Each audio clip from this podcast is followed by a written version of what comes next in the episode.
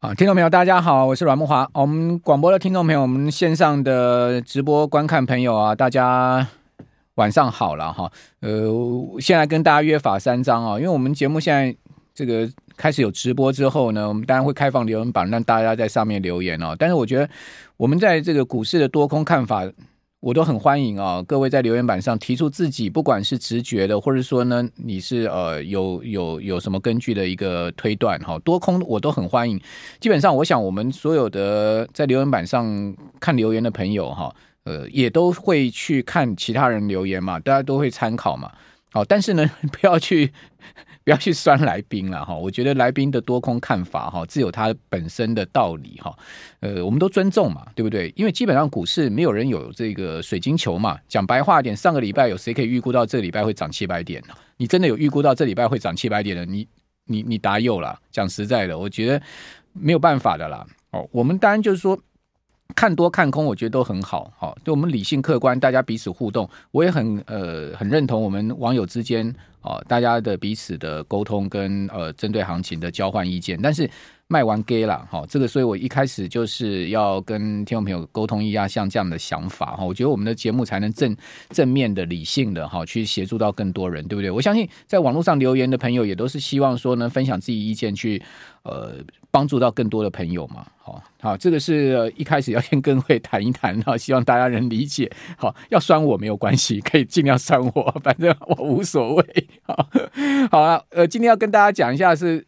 最近哈，大陆一直在谈论几个话题啊，这会不会掉到通缩？好，因为 CPI 已经几乎要掉到零了哈，很多人担心通缩，连中国人民银行都出来想这个针对这个议题放讲话了，可见呃这个民间的声声浪哈，舆论哈，这个高层也都有听到哈，所以呢也开始针对所以中国会不会掉入通缩这个议题啊，人民银行都出来，央行都出来讲话了，可见很也很重视这个议题。那为什么会有人讲说中国可以掉入通缩呢？当然经济不好嘛。讲白话一点，中国经济好不好？确实是不好嘛。我们不用呃睁眼说瞎话。你看到的数据，你你所观察的种种现象，都告诉你中国的经济不好。那为什么不好？会不会掉入这个通缩中等呃中等这个这个收入的陷阱？哈，是我今天在这两段要跟各位来谈的了。那我们在谈。现阶段的状况，我们就回顾这个三十年来哈，大陆的经济哈大幅的成长的情况。我们如果以美元计价哈，三十年前中国大陆的 GDP 啊，经济产出是四千三百多亿美金。四千三百多亿美金是什么概念呢？它的经济规模大概就是现在目前的这个奥地利或南非的经济规模。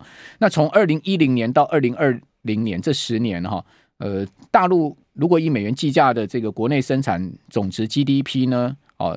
是达到了十七点七兆美金啊！好，这个从二零一零年一直推到二零二零年，这十年快速发展哈，十七点七十七点七兆美金，变成是世界第二大经济体。这个成长规模啊，就像这十年来哈，每一年都增加一个印尼的 GDP 哈，这真的是一个非常呃不可思议的一个呃经济的成长哈。那也显示呢，这过去十年啊。哦，大陆在全世界经济扮演这个所谓增长引擎的作用，但是你有没有发现哈？其实这个这两年来，中国大陆的经济成长哈，已经跟过去的这种大幅推升的动能哦，呃，不能相比了哈。第一个基期高了，第二个呢，整个经济结构面上面出现了蛮多问题。比如说这礼拜另外一个，除了会不会掉入通缩这个话题之外呢，就是 OPPO 的发展哈，它发展 OPPO 发展它自己的晶片哈，我们都知道 OPPO 是。大陆很大的手机厂啊，小米啊、OPPO 啊、vivo 啊，哦，这都是大陆的很大的手机厂。那 OPPO 呢，为了要发展自己手机晶片呢，它成立一家公司叫库泽。哦，这个库泽有三千个人的团队哦，很大的一个晶片团队，居然在这个礼拜宣布哈，全部解散，好裁员。哦，那为什么发展出来的晶片，而且即将要量产哦，哦，会在这个时候喊卡呢？哦，最主要原因。一般都估嘛，哈，就是钱烧不下去了嘛。这个发展晶片太烧钱了。OPPO 啊，发现说他已经没有办法再支持这个，呃，对不起，泽库哈，没有办法再支持泽库的这个三千人的这个晶片发展团队哈，所以就干脆断尾求生了，哈，就把整个整个泽库给解散掉，哇，三千人哈，就这样解散了哈。那你就发现说，那确实是手机卖不好，整个现在目前的经济动能呃不足，这都是事实哈。那我们来看到。IMF 对中国大陆的长期成长潜力啊，现在看起来是悲观的哈。呃，已经从把这个从二零二四年到二零二八年的预测呢，下调超过一个百分点之多。哦，一个百分点其实很多了，你不要想它是一个百分点，因为事实上它已经把它下调到只有百分之三点四的成长。哈，二零二二八年的预估成长率只有三趴了。哈，那我们一般讲所谓的中等收入陷阱是什么呢？这个中等收入陷阱是呃二零零六年哈 World Bank 它讲出来的一个术语了。哈，指的是说一个国家哈它。因为某种的这个优势哈，某种发展达到一定收入的水准哈，就就停在这个呃这个经济的水水平，没有办法再往上这个发展哈。那这叫做中等收入陷阱。那大陆的 GDP 人均 GDP 已经到一万美金之上了，诶，现在看起来这个 GDP 是不是还能再往上升？过去都在讲说啊，GDP 要去超过美国哈，GDP 总量要超超越美国。现在我看到大陆的舆论哈，民间一般都讲说。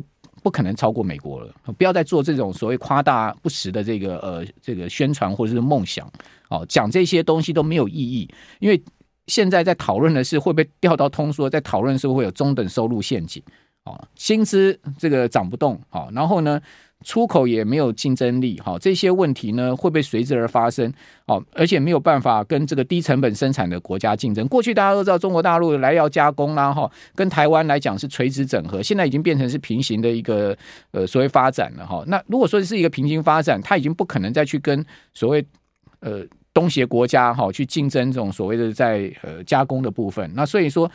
一方面没有办法升级到更高的这个产业结构，另外一方面他又没有办法回去到所谓过去的呃这种发展的一个经济结构，那就停在这个地方，叫做中等收入陷阱。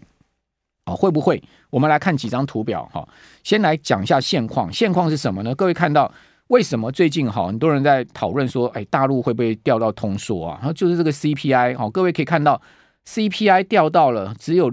年增率就零点一耶，你可以看到几乎要进入到这个负增长的一个情况哈。核心 CPI 呢也仅仅低到只有零点七，哦，这零点一、零点七的这个 CPI，各位可以看到是几乎就是说，呃，是二零零八年次贷危机以来哈相对的这个最低的水位。如果继续掉下去，那真的是有可能通缩。如果你你就 CPI 来看，确实啊，如果它长期都停在。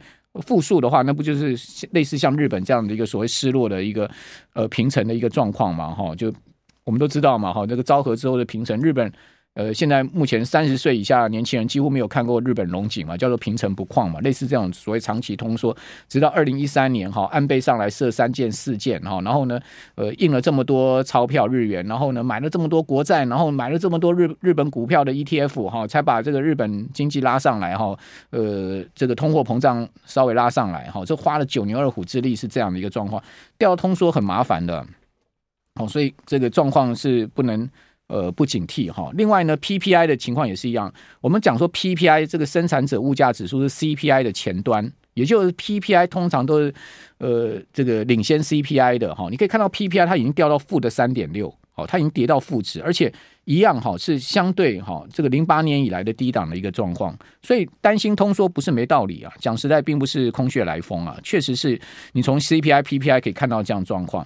那我们如果呢就这个。呃，CPI 跟 PPI 还有 N one N two 哈，还有呢，工业企业利润率这些重要的指标来看哈，也很不理想哈。在对照了什么？对照了这个沪深三百指数，就入股的部分。好，虽然入股呃连续有这个什么呃万亿哈，就是上兆的成交量，但是呢，感觉起来行情也是推不太动。哈，你发现沪深三百指数其实相对还是疲弱的哈，红色这条线。另外呢，呃，这个柱状图呢是呃。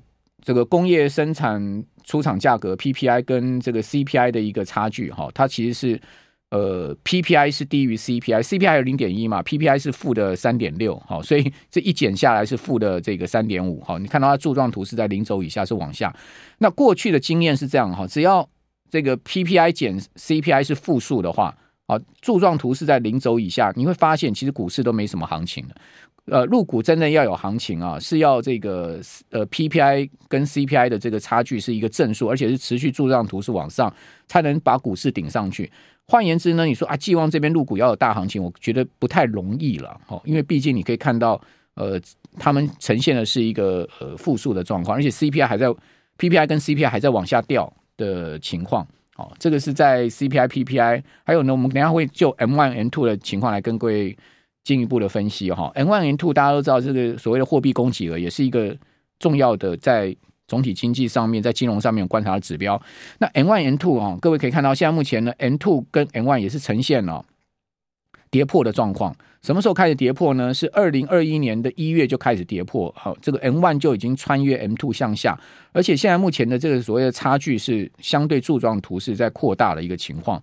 好，M two 的年增率还有十二点四，哈，这是红色线，它大概还是大致上是维持持平的一个走势，但是 M one 的年增率呢掉到只有五点三，好，所以 M one 跟 N two 的相差呢是负的七点一，负的七点一，当然柱状图是在往下，那柱状图往下代表什么？代表就是说。整个货币哈还是在这个相对这个呃，所以狭广义广义货币还是维持一个状况，那狭义货币还是在紧缩的状况。好，我们这边先休息一下，等下回到节目现场。九八新闻台 FM 九八点一财经一路发，我是阮木华。我个人是觉得啦哈，其实我们对中国大陆哈，我们不用去刻意美化它，也不用去刻意丑化它了。我们就是很客观的去看大陆的的状况哈。呃，因为客观嘛，我们才不会有偏见嘛。哈，戴着有色眼镜去看哈。呃，并不是一个正确的方法了哈，所以我今天在跟大家讲大陆经济或者金融情况，我没有带了任何偏见，我完全依照数据跟我了解的状况在跟各位做分析哈。那我们刚。这个话题也引起了很多人在网络上讨论哈，呃，比如说有人讲说大陆民众现在抢着还房贷哈，这个消息是正确的哈，确实哦，现在银行哦是一堆人哈要去还房贷，那为什么要还房贷呢？原因很简简单，是因为看跌利率，所以说呃会要想去把贷款还掉，因为后面可能可以贷到更便宜的这个资金，好，就是。跟美国不一样，美国是没人敢去贷房贷，为什么没没敢去申购房贷？因为这个利率在六趴哈，mortgage 三十年期的这个贷款率在六趴，这个压力很大的哈，所以在这样状况之下呢，呃，房贷的这个申办率在现房屋授信的申办的情况并不是热络的哈。哦这个跟美国有很大的差距哈。另外，也有人讲到说，五一假期看起来风光，但是实际对消费贡献有限哈，对经济支持有限，这个完全也是正确的消息。确实，五一看起来很风光，很多人出出游啊。但是你说真的能花多少钱？那真的是呃，可以对经济产生多大的刺激作用？很有限哦。因为呢，老百姓现在目前口袋里普遍没 没当了，没钱了。哦，大陆民众现在目前普遍口袋里没有像以前这么多钱了，口手头没那么宽裕啊。哦，再加上银行现在紧缩信信贷哈，呃，想借钱人借不到，然后呢，信用条件好的人也不想借，哦，就变成是银行现在经营上面也很困难哈。哦所以呃，整体而言呢，哈，大陆现在目前的经济状况哈，确实是不好哈。我们凭良心讲，确实是不好哈。那另外，我们来看到 M one M two 跟这个沪深三百指数之间的关系。我今天另外一个方向是跟大家来谈一下这个大陆股市哈。沪深三百指数，我们刚用这个呃 PPI 跟 CPI 的一个差距来看，哦，不太可能有大行情。好，那另外呢，从 M one two 也可以看到。哦，沪深三百指数哈是这条蓝色线哈，你可以看到，其实沪深三百指数呢，往往大涨。我现在圈起来这个地方，往往大涨，像二零一六年那一波大涨，你可以发现哇，M one two 它都呈现一个柱状体往上，也就是说呢，M one 的这个年增率是大幅超越 M two 的年增率，好，代表资金呢一从这个广义的货币进入到狭义的货币，就是进入到活钱的部分。哦，那这样的情况之下呢，对股市的推升作用力道非常强。可是呢，M one M two 在二零二一年一月就掉到了这个负值之后呢，现在目前的剪刀差啊，还是在一个相当大的水位啊，哈。哦，所以在这样状况下，你说啊，大幅的推升入股，我觉得呢，在货币供给上面哈，好像也不匹配。好，那另外民间消费呢，现在目前看起来哈，不是太好，也没有太差。哦，民间消费可能就维持一定的格局吧，哦，因为基本需求还是要嘛，老老百姓还是要吃饭嘛，再加上物价也很很很贵嘛，对不对？所以在在整整体的总量消费上面，因为物价关系，好，物价乘数的关系，所以呢，呃，总量消费看起来似乎没有太差。我们可以看到最新一个月它公布出来社会零售消费品的销售总额是增长百分之十八点四，但是呢，各位要知道这个是有一点基期的问题啊，因为你去看去年四月它的基期是低的。好，所以为什么说呢？最新一个月公布出来呢，增长百分之十八点四，是因为去年四月基期比较低，五月相对基期就会高上来一些哈。所以五月我们可以再继续观察，哦，这个消能有十八趴的增幅吗？我我认为是应该没有了哈。还有就是房地产的问题，好，我现在跟大家讲一下大陆去年整个房市哈。那根据中国大陆房产分析机构叫克尔瑞，好，它的数据显示呢，去年全年啊，哦，房地产整体销售是十三点五兆人民币，这个数字看起来量体很大，但是呢，这个相较二零二一年的十八点一九兆少了五兆哦，五兆相等于二十二兆新台币哈，所以基本上呢，大陆的房产销售的去年的状况已经回到二零五一五年当时的情况，所以房产好不好？真的不好哈，那百强企业哈，大概有九成累计的业绩呢，哦，百强房企哈，一百大房企哈，有九成的业绩累计较往年下滑，千亿级的这种所谓的房企呢，更是锐减到只有一半，哦，从高峰的四十三家跌到了剩下二十家。大陆房企现在在讲的是活下去啊，不是讲说怎么样赚钱，怎么样活下去哈。这个数字到底客不客观？我们同样引用中国国家统计局公布出来的资料，它公布出来这个。呃，去年国民经济运行数据说呢，哦，去年整个中国全国的房产开发投资是十三点二八兆人民币，哦，比二零二一年下跌了十趴。房产开发下跌十趴，这个两位数下跌其实是很大的一个下跌，哦，代表开发商呃开发无力了哈。那其中住宅投资十点十兆六百四十六亿币，这个二零二一年也跌了九点五趴，哦。那至于说去年哦，整个中国的商品房销售面积是十三亿五千八百三十七万平方公尺，比二零二一年下降了二十四点三趴之多。销售总额呢是十三兆三千三百零八亿人民币，比二零二一年跌掉二十六趴。所以这个数据哈，完全匹配到我们刚刚讲克尔瑞这个数字哈。所以你不要说啊，民间机构的数字不准，事实上。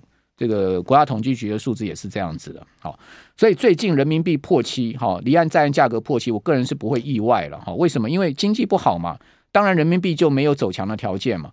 那出口不好，当然，呃，出口不是说非常不好，但是呢，基本上经济不好的情况之下，哦，欧美现在目前经济开始转趋疲弱的情况之下，人民币当然它要有一个。贬值的空间，然后呢，争取它的出口竞争力，再加上有可能通缩，人民币贬值，某种情况它也可以这个稍微去呃帮助一点所谓这个通缩的问题。所以人民币大致的方向，我认为大致的方向是要走贬。哦，长线上面，我觉得如果经济不好转，持续走贬是非常有可能。为什么？哈，因为呢，是不是只能继续印钞？现在目前看到哈。M two 的这个年增率呢，还有十二点四 percent，好，十二点四 percent 代表什么意思？各位可以看到，我现在这张图啊，告诉大家，就是说每一个月大概它都还有在十二趴、十一趴到十二趴的一个 M two 年增率，这代表什么意思？代表它一年要印多少钞票出来？中国大陆一年要印多少钞票出来？它现在 M two 总量是两百八十兆，诶，很惊人的 M two 总量，两百八十兆人民币，一年十趴就是要新增。印钞量二十八兆人民币，哇，这是一个不得了的数字啊！那呃，一直印钞的结果是什么？一直印钞的结果就是自然就通货膨胀、货币贬值。好，所以一旦如果要持续启动印钞机去这个让经济哈稍微可以运行好转的话，那没办法，你就会看到持续贬值的状况。好，所以我是这样觉得了哈，人民币大方向哈，如果经济不。中国大陆不能走出另外一个经济的发展，产业结构不能升级提升哦，就摆脱所谓中等收入陷阱的话，人民币大方向是要走贬的哦。所以在人民币大方向走贬下面，呃，大陆居民呢去买黄金啊，买这些保值的公保值的这些金融金融的商品，我觉得也是有机可循的哈。所以这个今天。我个人看到的数据跟了解大陆的经济跟金融情况，提供大家参考了哈。各位各位可以再自己再研究。好，我是阮慕华，我们下周见，拜拜。